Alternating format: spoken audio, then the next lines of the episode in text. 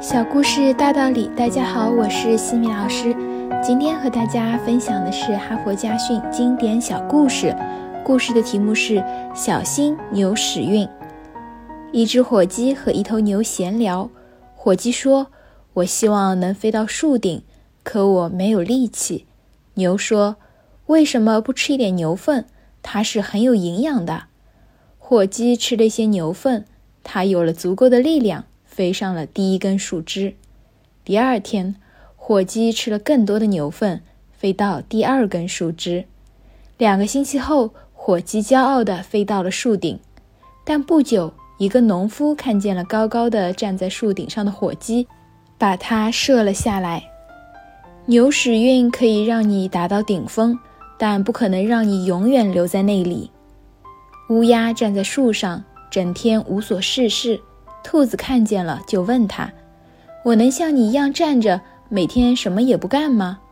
乌鸦说：“当然，有什么不可以？”于是，兔子在树下的空地上开始休息。突然，一只狐狸出现，它跳起来抓住兔子，几下就把它吞进了肚子。如果你想站着什么也不干，那你必须得站得非常非常高。一只小鸟飞到南方去过冬，天太冷。小鸟被冻僵了，于是它飞到一大块空地上。一头牛经过那里，拉了一堆牛粪在小鸟身上。冻僵的小鸟躺在粪堆里，觉得好温暖，渐渐苏醒过来。它温暖而快活地躺着，不久开始唱起歌来。一只路过的猫听到了声音，便走过去看个究竟。随着歌声，猫很快发现粪堆里的小鸟。